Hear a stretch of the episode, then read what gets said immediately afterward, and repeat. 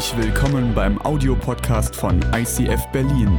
Wenn du Fragen hast oder diesen Podcast finanziell unterstützen möchtest, dann besuch uns auf icf-berlin.de.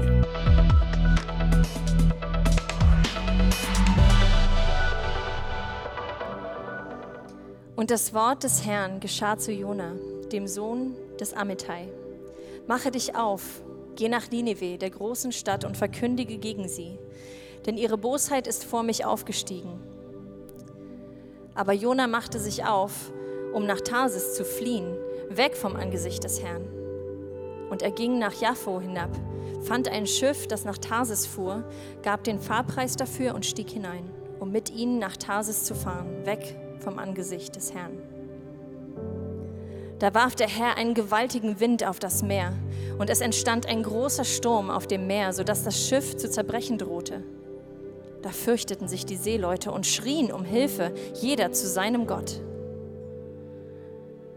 Und sie warfen die Geräte, die im Schiff waren, ins Meer, um ihre schwierige Lage zu erleichtern. Jona aber war im untersten Schiffsraum hinabgestiegen, hatte sich hingelegt und schlief fest.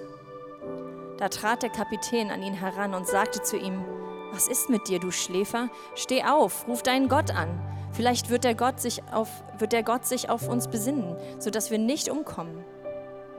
Und sie sagten einer zum anderen, Kommt und lasst uns Lose werfen, damit wir erkennen, um wessen Willen dieses Unglück äh, uns trifft. Und sie warfen Lose, und das Los fiel auf Jona.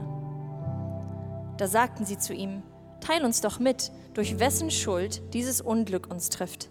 Was ist dein Beruf und woher kommst du? Was ist dein Land und von welchem Volk bist du?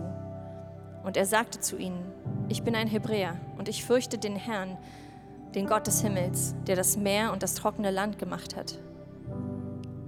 Da fürchteten sie sich die Männer mit großer Furcht und sagten zu ihm, was hast du da getan? Die Männer hatten nämlich erfahren, dass er vor dem Angesicht des Herrn auf der Flucht war, denn er hatte es ihnen mitgeteilt.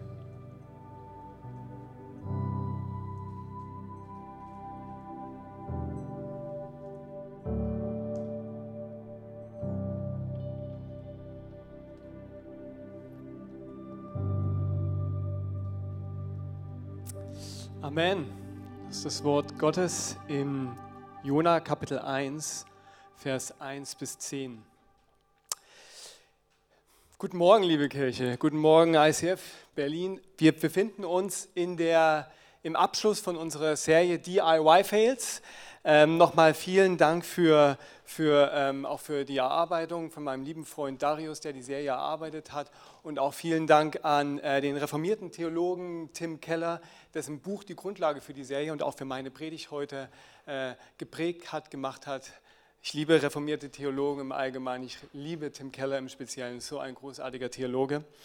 Und ja, wir, wir haben diesen schönen Titel DIY Fail. Was ist DIY? Wir kennen es, der ein oder andere aus dem Interieurbereich. Ähm, das ist der Versuch, etwas Hübsches selber zu machen, was man ansonsten bei den großen Möbel- äh, und Einrichtungsunternehmen kaufen kann. Und manchmal geht es schief. Und wir haben uns gedacht, das ist ein Prinzip, das können wir sehr gut ins geistliche Leben, in die geistliche Reise übertragen, die wir, ähm, die wir alle gehen. Und das ist das Prinzip, das uralte Prinzip des Menschen, dass der Mensch versucht, in Unabhängigkeit von Gott was selber zu machen dass der Mensch versucht, seinen eigenen Gott zu bauen. DIY, Do It Yourself Gott. Er, nimmt, er lehnt das Original ab, das Original Gottes lehnt er ab und baut sich einen eigenen selbstgemachten Gott und erhofft dann von diesem Gott Errettung und Sinn und Erfüllung und ähm, Leben und all das Gute, was er eigentlich nur vom Original erwarten kann. Und was passiert ist das, was der Name schon sagt, es muss schiefgehen. Fail. DIY Fail. Das nennt die Sünde, äh, das nennt die Bibel Götzendienst, das nennt die Bibel ähm, Sünde. Und ähm, es ist ein uraltes Konzept, es findet sich schon ganz am Anfang von der Bibel im ersten Buch Mose in Genesis, wo, wo diese Lüge ins Herz des Menschen hineinkommt, wo, wo die, die Schlange, der Feind zum Menschen sagt, mach's doch selber. Vertrau nicht auf Gott. Wenn du auf Gott vertraust und wenn du Gott gehorchst, dann wird es schief gehen. dann wird nicht das bestmögliche Leben für dich rauskommen. Deswegen mach's lieber selber. Mach DIY. Das ist, was die Bibel Sünde nennt und das ist, was wir, ähm, was, was viele von uns kennen, was eben in unserem Herzen drin ist. Und äh, jetzt ist es so, das Wort Sünde ist jetzt, oder das Wort Götzendienst und das Wort Sünde sind jetzt nicht unbedingt die populärsten Wörter in unserer Gesellschaft. Ähm, das hat auch ihre guten Gründe, weil dieses Wort Sünde eben benutzt wurde, um ähm, Menschen auszugrenzen, um ähm, Menschen äh, zu, zu unterdrücken oder vielleicht sogar ganze Gruppen ähm, ähm, auszugrenzen und zu unterdrücken. Und das das Schöne ist, dass nicht nur die Bibel über dieses Thema redet, sondern dass alle möglichen Autoren und gescheiten Leute darüber reden. Es gibt zum Beispiel einen Atheisten, einen Anthropologen, also jemand, der sich mit Menschen auseinandersetzt, der lebt nicht mehr. Das war ein sehr berühmter Anthropologe, hat auch einen Pulitzerpreis bekommen. Der hieß Ernest Becker, Ernest Becker, Ernst Becker zu Deutsch. Und der Mann hat ein Buch geschrieben und in diesem Buch hat er gesagt, ein moderner Mensch fühlt wie ein Sünder, hat aber kein Wort dafür. Also ein moderner Mensch quasi in unserem Sprech macht DIY und es gibt Fails in seinem Leben, aber es fehlen ihm die Wörter, um das zu beschreiben. Also was du als Mensch brauchst, du brauchst ja irgendwie Wörter, um das, was in dir drin passiert, zu beschreiben. Wenn da zum Beispiel Freude in dir drin ist, dann brauchst du ein Wort, um das zu beschreiben. Wenn du was Süßes schmeckst, brauchst du ein Wort, um das zu beschreiben, zum Beispiel Süße oder Salz. Und was dieser, die These von diesem ähm, Anthropologen, von diesem äh, quasi Menschenkenner ist, der moderne Mensch, dem fehlen die Wörter dafür. Der moderne Mensch hat nicht mehr die Wörter, um das, was in ihm drin ist, nämlich was er fühlt, dass er ein Sünder ist, das zu beschreiben. Und jetzt könnte man sagen, das war in den 70ern. Hannes Becker hat nach, ist in den Anfang der 70er gestorben.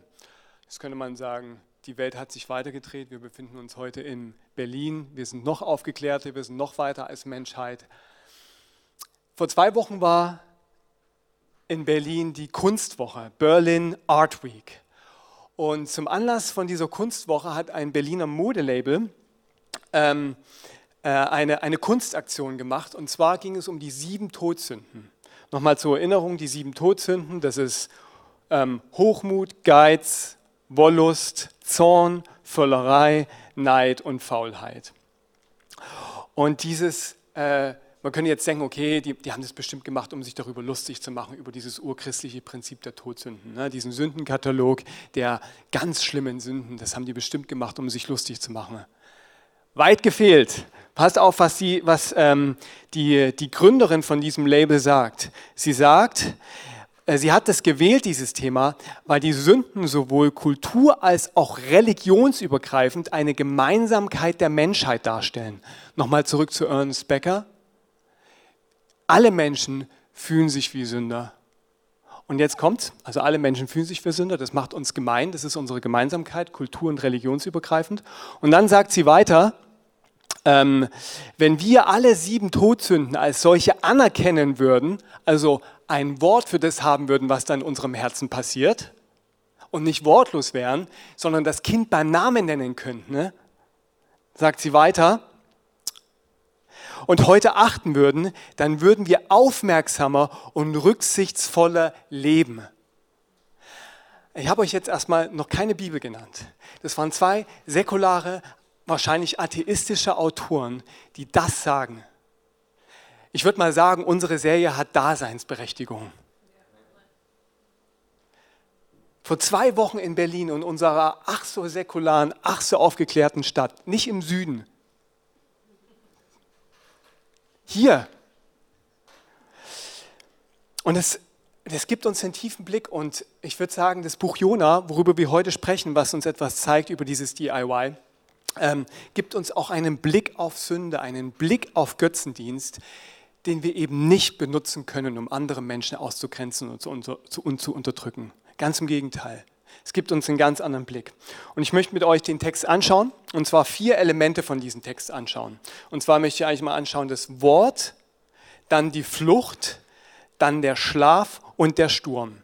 Am Anfang kommt das Wort Gottes, dann kommt die Flucht von Jona, dann kommt der Schlaf, er fällt in den Schlaf und der Sturm. Fangen wir an mit dem Wort. Ähm, wir, wir haben diesen schönen, äh, diesen schönen ersten Vers, wo es heißt, und das Wort des Herrn geschah zu Jona, dem Sohn des Amittai. Wenn hier steht, das Wort des Herrn geschah zu Jona, dann ist es kein, ähm, kein ähm, prophetischer Eindruck, so ich habe mal einen prophetischen Eindruck, so ein Gefühl und das gebe ich jetzt mal weiter. Das ist mehr. Das ist eine, äh, ein Fachterminus unter den Propheten gewesen. Wenn du dir die Propheten anschaust, Jeremia, Hosea, Micha, ähm, ähm, Obadja, das ist der, der gängige Eingangsvers, das ist die Berufung des Propheten, das ist die Kommissionierung, das Commissioning des Propheten. Er wird quasi ausgerüstet für seinen Dienst, kriegt die Roadmap und Gott sagt ihm, dahin geht es. Das ist wirklich, das ist mehr als einfach nur ein flüchtiges Wort. Da steckt, da steckt Sinn, da steckt Inhalt, da steckt Identität drin. Das ist wirklich tief. Das ist so ein bisschen ähm, wie in den ähm, Actionfilmen oder in den Thrillern, wenn da der Hauptdarsteller einen, äh, einen, einen, einen Schlüssel zu diesem einem Container bekommt. Und dann fährt er zu diesem Container und dann macht er den Container auf und da ist dann da dieses Video und da findet, findet er dann auf dem Video, ähm, wird dann gezeigt, was sein Auftrag ist und es zerstört sich dann ganz atemberaubend selber danach, wenn er das dann gehört hat. Und dann ist da noch der Geldkoffer in dem Container und alles mögliche an Waffen und Ausrüstungen und was er eben so braucht und nicht zu vergessen die Pässe, die er braucht, um in alle möglichen Länder einreisen zu können. Ähm, Kurz gesagt, wenn Gott spricht, wenn unser Gott spricht, dann ist es mehr als Information. Wenn unser Gott spricht, da kommt da ein Container mit, da kommt da Ausrüstung mit, da kommt Befähigung, da kommt Kraft, wie es Paulus im 1. Korinther sagt. Das Wort Gottes ist Kraft, da ist Dynamik drin, da sind lauter Pakete, die, die, die ausrüsten. Und das Wort Gottes spricht auch zu dir das ist nicht nur für die Propheten. Nicht nur für die Propheten. Im Genesis 1, wenn Gott sagt und spricht und er ruft Dinge in Existenz und er sagt, es werde Licht, dann passiert da was. Fängt etwas an, auf einmal existent zu sein, in Existenz gerufen zu werden durch das Wort Gottes.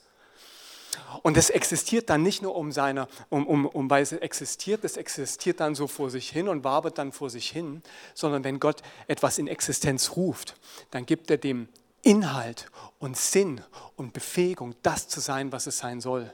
Dann leuchtet das Licht. Dann hat es einen Sinn, dann hat es eine Berufung, eine Identität. Das ist, was passiert, wenn Gott spricht. Und Gott spricht zu dir.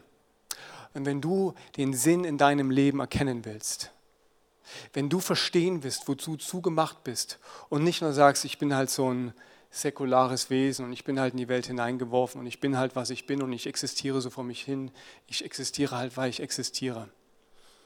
Sondern wenn du sagst, es ist mir nicht genug, ich will wissen, warum ich existiere, dann findest du das nur zu den Füßen des lebendigen Gottes. So wie Jona es nur zu den Füßen des lebendigen Gottes, durch das Wort Gottes, das Wort des Herrn, das Wort des Herrn gesehen hat. Dann kommt als nächstes der nächste Vers. Da sehen wir dann einen kurzen Abriss, ähm, was dann in diesem Buch passiert. Das ist dann der Vers 2.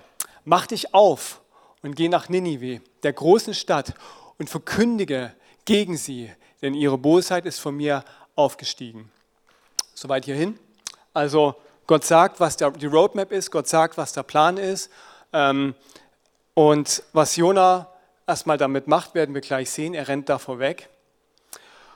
Und dieser, dieser Satz, da steht im Prinzip alles drin, worum es in diesem Buch geht, in diesen zwei Sätzen. Man könnte das in den zwei Sätzen zusammenfassen.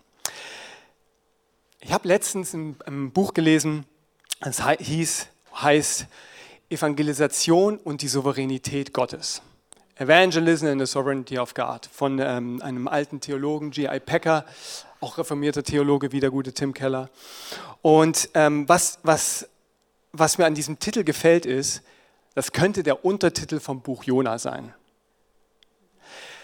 Gott sagt zu Jona, du bist Prophet und ich rüste dich aus, nach Ninive zu gehen, weil die stecken richtig tief im Mist drin und wenn die so weitermachen, dann sieht es mit denen ganz bald schlecht aus. Aber ich will Gnade mit ihnen haben, ich will ähm, ich habe Hoffnung und ich will, dass du da hingehst und evangelisierst. Ich will, dass du da hingehst und predigst. Das ist mein Job für dich, weil ich mit ihnen gnädig sein will. Evangelisation. Und Jona sagt, ne, das sind die Feinde Israels, will ich nicht. Ich renn weg, ich fliehe vor Gott, genau in die andere Richtung, und zwar nach Tarsis. Ninive war da, Tarsis war da, Jona hat sich gedacht, 180 Grad und tschüss. Wie gesagt, der Untertitel heißt nicht nur Evangelisation, der Untertitel heißt Evangelisation und die Souveränität Gottes. Gott ist souverän. Gott ist Herr über den Sturm, Gott ist Herr über den Fisch, Gott ist Herr über alles. Und was Gott macht ist, er schickt einen Sturm und er schickt einen Fisch und Jona, wie so viele von uns wissen, ist drei Tage im Fisch und kommt zur Besinnung und der Fisch spuckt ihn aus und er geht nach Ninive und er hält die schlechteste Predigt, die wohl je gepredigt wurde. Vier Worte, noch so 40 Tage und dann wird das Gericht Gottes kommen. Das ist die schlechteste Predigt. Da, ist keine, keine Gnade, kein Ruf zur Umkehr, kein Altarruf, kein Komm und heb deine Hand und ich sehe da noch ein und da sehe ich noch ein und da sehe ich noch ein. Nix. Gott ist souverän. Er benutzt diese miserable Predigt. Und alle tun Buße, alle kehren um. Und vom König bis zum äh, kleinsten Mann und alle kehren um. Und Gott hat Gnade mit ihnen und Jonas total pisst und sauer. Evangelisation und die Souveränität Gottes. Das sagt was über unsere Evangelisation aus, oder? Gott ist souverän. Lass uns das nächste, den nächsten Punkt anschauen, und zwar das, ähm, die Flucht. Was Jona dann als nächstes macht, ist, er flieht. Aber Jona macht sich auf, um nach Tarsis zu fliehen, weg vom Angesicht des Herrn. Und er ging nach Jaffo hinab, fand ein Schiff, das nach Tarsis fuhr und gab den Fahrpreis dafür und stieg hinein, um mit ihnen nach Tarsis zu fahren, weg vom Angesicht des Herrn. Also Jona flieht, er haut ab. Jetzt müssen wir verstehen, das ist jetzt kein einzelner Ungehorsam, der ihm mal so passiert ist. Ups, ich habe mal die falsche Serie auf Netflix angeguckt. Gott, es tut mir leid. Ich verspreche, ich werde es nicht mehr machen. Es war falsch, es war Sünde, es war nicht gut. Ich merke, ich bin jetzt irgendwie echt abgekühlt. Ich war nicht gut. Nee, nee, nee. Das war mehr. Er hat sich gegen seine Berufung gestellt. Er hat sich gegen die, die Identität, die sein Schöpfer für ihn hatte, gestellt. Das, was wir Geschöpfe so oft machen. Wir vergessen, dass wir Geschöpfe sind, dass wir einen Schöpfer haben und denken auf einmal, dass wir Schöpfer sind und dass wir alles in unserer Hand haben. Das macht Jona. Er rennt weg von Gott. Er macht sich auf die Flucht. Und das ist DIY. Do it yourself. Kein Bock auf Gott, kein Bock auf Gottes Berufung, kein Bock auf den Sinn, den Gott mir gibt. DIY. Und was passiert? Fail. Es geht schief. Es geht schief. Ähm, der ähm, ähm, dänische Existenzphilosoph Søren Kierkegaard hat das ein bisschen kompliziert ausgedrückt, aber sehr schlau, das, was da Jona passiert ist. Und zwar sagt er, Sünde ist, vor Gott verzweifelt, nicht man selbst sein zu wollen oder verzweifelt, man selbst sein zu wollen. Jetzt bitte nicht erwarten, nur weil ich das jetzt vorgelesen habe, dass du es verstehst. Sei nicht enttäuscht. Ich muss es mehrmals durchlesen, bis ich verstehe, was Kierkegaard sagt. Also, wir gehen gerne darauf ein. Also, was Kierkegaard hier sagt, ist, was Sünde eigentlich ist, ist, wenn du versuchst, du selbst zu sein, unabhängig von Gott. DIY. Das ist die Essenz von Sünde. Wenn wir an Sünde denken, wenn wir an Götzendienst denken, denken wir, es gibt diesen Regelkatalog und gegen den habe ich verstoßen. Zum Beispiel die sieben Todsünden. Was Kierkegaard sagt, was Jona sagt, was die Bibel sagt, ist viel mehr, viel umfänglicher. Es umschließt quasi diesen Katalog und gibt dir eine Definition, die auf den Kern, die auf das Herz, die auf die Wurzel geht. Es sagt dir, Sünde ist der Versuch, du selbst sein zu wollen, dein eigenes Selbst, deine eigene Identität, deinen eigenen Sinn bauen zu wollen, unabhängig von Gott, unabhängig von deinem Schöpfer. Ne? Du spielst Schöpfer und vergisst, dass du einen Schöpfer hast und nur geschöpft bist. Das ist Sünde. Und dann sagt Kierkegaard weiter, ähm, was dann passiert ist, du bekommst eine Identität. Also er sagt, du bekommst dann eine Identität. Es ist ja nicht so, dass du dann gar keine Identität hast, sondern es bleibt dann kein Vakuum, kein Void, kein Raum des Nichts, sondern du bekommst schon eine Identität. Aber diese Identität ist wie ein König ohne Land und wie das Land, das Untertanen hat, für die eine Rebellion jeden Moment legitim ist. Also auch wieder ein komplizierter Satz. Was er sagt ist, du bekommst eine Identität, die keine Kraft hat, also wie ein König ohne Land. Was ist ein König ohne Land? Der hat keine Kraft, der hat keine Untertanen. Und du bekommst eine Identität wie ein Land, dessen Untertanen die ganze Zeit rebellieren. Also es kann die ganze Zeit ähm, was schiefgehen, es kann die ganze Zeit Revolution geben äh, und dir wird der Kopf abgeschlagen. Das ist, was Kierkegaard sagt, was du für eine Identität bekommst, wenn du versuchst, deine Identität außerhalb von Gott zu definieren. Und lass uns mal Jona anschauen. Warum flüchtet Jona? Warum, warum flüchtet Jona? Man könnte jetzt denken, oh ja, der hat so irgendwie so seine Identität, die er von Gott bekommen hat, ähm, ja, deswegen hinter sich gelassen, weil das ist ja auch echt eine üble Sache in Ninive. Die sind total brutal gewesen, die waren wirklich brutal, die sind so brutal gewesen wie heute vielleicht der islamische Staat, ISIS, und die hatten eine Macht, ähm, eine militärische Macht gehabt, vergleichbar mit dem von, der, ähm, ähm äh, von Nordamerika, von der USA. Das ist eine tödliche Kombination. Brutalität von ISIS und militärische Macht von der USA. Also man könnte sagen, ja, der Junge hat einfach Angst gehabt. Ich hätte da auch Angst. Lass uns mal ein bisschen äh, tiefer schauen. Im, am Ende vom Buch Jona sagt Jona zu Gott, ähm, im ungefähr äh, so in etwa, ich wusste, dass du ein barmherziger Gott bist. Und ich wusste, dass du denen, Gnade geben wirst. Und ich wusste, dass du sie erretten wirst. Also, natürlich, Jona hatte bestimmt auch ein bisschen Angst, weil den Auftrag, den er bekommen hat, ist vergleichbar mit dem, wie wenn ein Jude damals 1939 hier nach Berlin gekommen wäre, ins Nazi-Deutschland und vor all den Nazis gesagt hätte, kehrt um. Das ist ungefähr so das vergleichbare Ausmaß. Ich hätte da Schiss. Und so, oh surprise, in der Geschichte sind tatsächlich alle umgekehrt. Aber, aber Jona sagt selber, das war nicht sein Punkt. Sein Punkt war, er wusste, Gott wird gnädig mit den Leuten von Ninive sein. Gott wird gnädig mit den Assyrern sein. Das war sein Hauptproblem.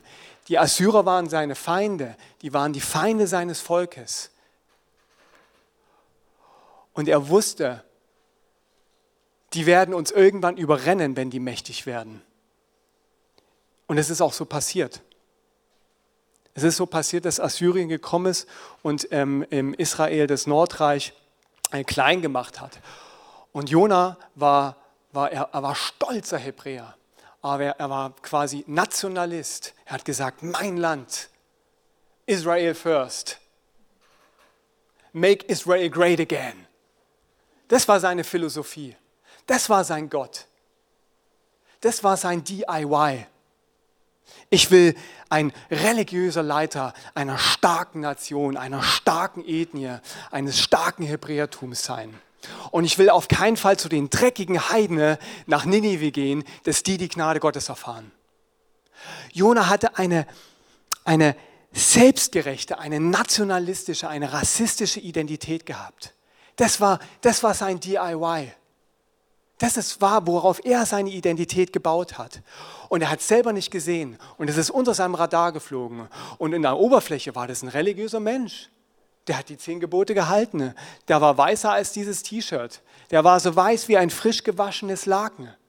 Der hat die zehn Gebote gehalten. Es sah alles astrein aus. Aber tief im Herzen war da Selbstgerechtigkeit, war Nationalismus, war Rassismus. Was ist Selbstgerechtigkeit? Ich bin besser als die anderen, weil ich Hebräer bin. Bin ich besser als die Assyrer? Dann sagst du vielleicht, was für ein Hinterwäldler, was für ein Nationalist. Ich bin viel besser, ich bin Kosmopolit. Das ist auch Selbstgerechtigkeit. Das ist genauso Selbstgerechtigkeit. Oder ich weiß noch, als ich ähm, studiert habe, habe ich als erstes meinen Bachelor an der FH gemacht. Und danach bin ich an die, FU, äh, an die TU gegangen. Und es war so, oh, jetzt, jetzt gehöre ich auch zu den etwas nobleren. Jetzt bin ich nicht mehr FH-Ingenieur der Elektrotechnik, sondern jetzt bin ich TU Berlin-Ingenieur der Elektrotechnik. Toll. Ich darf mich jetzt als was Besseres fühlen, weil ich, weil ich zur Universität, zu den Universitären gehöre und nicht zu den Fachhochschülern. Toll. Oder, hey, guck mal, was die für einen Style haben und was die für ein Instagram-Profil haben. Mein Instagram-Profil sieht viel, besser aus. Und mein Einrichtungsgeschmack ist viel besser. Und mein Modegeschmack ist viel cooler und viel mehr up-to-date und viel mehr trendy. Und die sind ja sowas von Prenzlberg, ich bin sowas von Neukölln. Das ist Selbstgerechtigkeit. Das ist, hört sich nicht so schlimm an, die, weil das die Götzen unserer Kultur sind. Der Götze unserer Kultur ist nicht mehr unbedingt Rassismus, weil das wir einfach als unsere Identität als Deutsche mit unserer Nazi-Vergangenheit äh, ähm, ist in diesem Land das ziemlich äh, st ja, stark in der Kritik. Und das können wir relativ einfach identifizieren. Aber die anderen Götzen unserer Kultur, da tun wir uns wesentlich schwerer, die zu identifizieren. Und stell dir mal selber die Frage, mach mal kurz eine Pause, stell dir mal kurz die Frage, wo bist du selbstgerecht? Wo fühlst du dich besser als andere?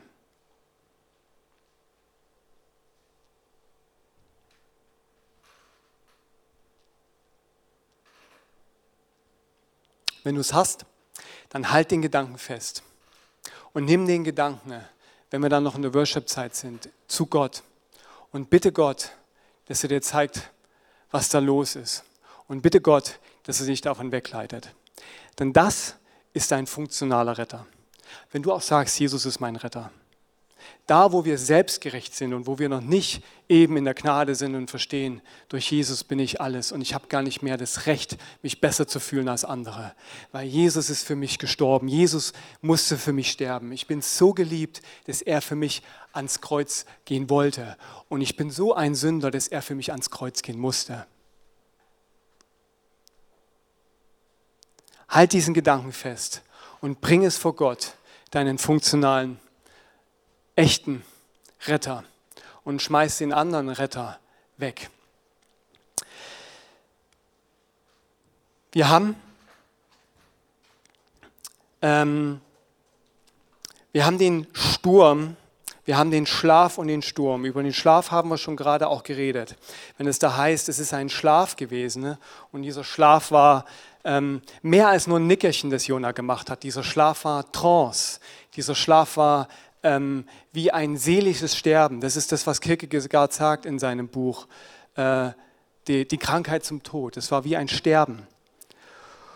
Und dieser, dieser Schlaf, so viele von uns befinden sich auch in, in so einem Schlaf und unsere Gesellschaft befindet sich in so einem Schlaf.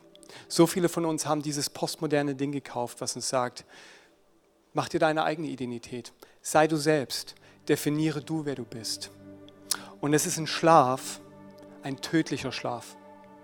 Immer wenn Menschen versucht haben, ihre Identität, das Sein des Menschen zu definieren außerhalb vom Wort Gottes, ist es schiefgegangen. Das beste Beispiel ist in unserem Land, wo Menschen definiert haben, was lebenswertes Leben ist.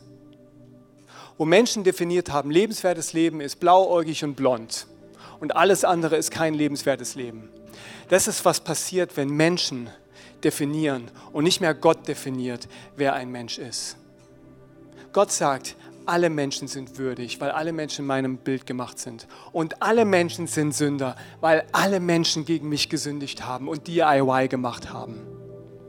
Alle Menschen haben ihren eigenen Gott gesucht.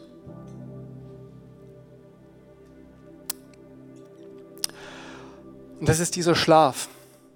Und wir wissen, wo dieser Schlaf geendet ist in dieser Nation, in der Gaskammer. Das ist, was passiert, wenn Menschen definieren, was ein Mensch ist. Wenn Menschen selber definieren, was ihre Identität ist. Und was tut Gott? Was tut Gott in der Geschichte? Gott schickt den Sturm. Ne? Wort, Gott spricht, der Mensch rennt weg. Das ist die Sünde, dass der Mensch wegrennt. Gott der Mensch schläft und es ist ein tödlicher Schlaf, wie es auch Kierkegaard sagt. Und Gott schickt den Sturm. Wir wünschen uns gute Umstände, aber Gott weiß es besser. Er weiß, dass du den Sturm brauchst, der dich aufweckt aus deinem Schlaf, aus deinem tödlichen Schlaf. Gott weiß, dass du den Sturm brauchst. Und Kierkegaard sagt, die Krankheit, die, ist die, die die Krankheit ist, die die Krankheit ist, die die Krankheit ist, die zum Tod führt. Also die Sünde, dass es die Essenz von Sünde ist, dass du nicht mutig genug bist, anzuerkennen, dass du Jesus brauchst. Dass du nicht mutig genug bist, anzuerkennen, dass du einen Erlöser brauchst.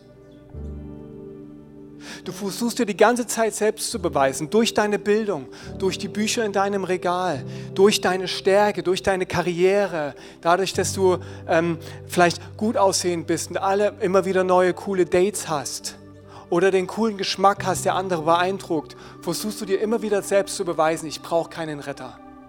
Ich brauche keinen Erlöser. Aber Kierkegaard sagt, das ist die, die Feigheit, nicht anzuerkennen, dass du einen Erlöser brauchst. Es ist nicht Mut, es ist Feigheit. Und deswegen sei mutig, anzuerkennen, dass du einen Erlöser brauchst. Jesus hat gesagt, zu den Pharisäern, ich werde euch kein Zeichen geben als das Zeichen Jonas. So wie Jona drei Tage im Fisch war, wird auch der Mensch drei Tage im Fisch sein. Was war die Lösung bei Jona? Jona hat sich freiwillig in das Wasser begeben. Er hat anerkannt, die Seeleute, die verdienen es nicht. Er hat die Schuld, dass die in dem Sturm sind. Deswegen ist er ins Wasser gegangen. Er hat sich hingegeben. Das ist die richtige Antwort auf den Sturm. Und was ist das, was Jesus gemacht hat? Jona hat sich in den Sturm begeben, aber hat es überlebt durch den Fisch. Jesus hat sich in den Sturm des Zornes Gottes begeben und er ist gestorben. Er hat die, unsere Leiden getragen. Er ist durch deine und durch meine Hölle am Kreuz gegangen. Er ist durch deine und durch meine Gaskammer am Kreuz gegangen die wir verdient haben, weil wir unsere Identität außerhalb von Gott definieren wollen. Und wir haben diese vier Symbole, die das Evangelium darstellen. Und sie besagen genau das, dass Gott in seinem Wort uns Identität gibt. Dass das Herz Gottes, das unserem Herzen Identität gibt. Und wir machen DIY, die Weggabelung. Wir gehen weg wir suchen andere Identitäten. Wir versuchen uns selbst eine zu basteln. Aber Jesus kommt und er vollbringt das Zeichen des Jona. Er ist drei Tage tot. Er begibt sich in deinen und in meinen Tod. Und wenn du heute mutig genug bist, anzuerkennen, dass du einen Erretter brauchst, dass deine Selbstgerechtigkeit nicht genug ist, wo du dich besser fühlst als andere, dass sie sogar dreckig ist und dass du einen echten Erlöser brauchst, der dir ein echtes weißes Gewand gibt. Dann sagt er, wird er dir einen Anker geben, eine Festigkeit geben, eine Identität, die unabhängig ist von den Umständen, unabhängig von den Stürmen. Vater, wir beten jetzt. Wir beten jetzt, dass du einschreitest in unser Leben. Wir beten, dass du unser Herz durchforscht, so wie David es sagt im Psalm 139. Gott, erforsche mich, erkenne mein Herz, prüfe mich und erkenne meine Gedanken, damit ich nicht auf einem bösen Weg, einem Götzen, einem DIY-Götzen hinterherlaufe. Sehe in unser Herz hinein, Vater und sieh, ob wir da nicht einem Götzen hinterherlaufen, der uns in den Tod führt. Und leite uns auf den ewigen Weg. Vater, ich bete, dass du uns leitest auf den ewigen Weg. Und es kann für den einen von uns bedeuten, dass er anfängt, wirklich Sünde wieder beim Namen zu nennen. Dass er einer der Todsünden wieder beim Namen nennt. Da bitte ich dich, Vater, dass du Kraft gibst, wirklich das nicht zu verharmlosen, nicht die netten Worte zu bringen, sondern dass du Kraft gibst, das Böse böse zu nennen, die Habsucht Habsucht zu nennen, den Neid Neid zu nennen, die Wollust Wollust zu nennen, den Stolz und den Hochmut wirklich Stolz und Hochmut zu nennen. Ich bete, dass du uns die Feigheit nimmst und den Mut gibst, Sünde beim Namen zu nennen. Und für die von uns, die merken, wow, ich bin ganz schön selbstgerecht, in dem oder in dem Bereich, in meiner Bildung, in meinem Stil oder vielleicht sogar auch in meiner Herkunft. Ich bin besonders stolz auf meine Familie. Ich bete, dass du uns befreist davon, dass wir eine echte Identität in dir bekommen, eine Identität der Gnade, eine geschenkte Identität in Jesus. Amen.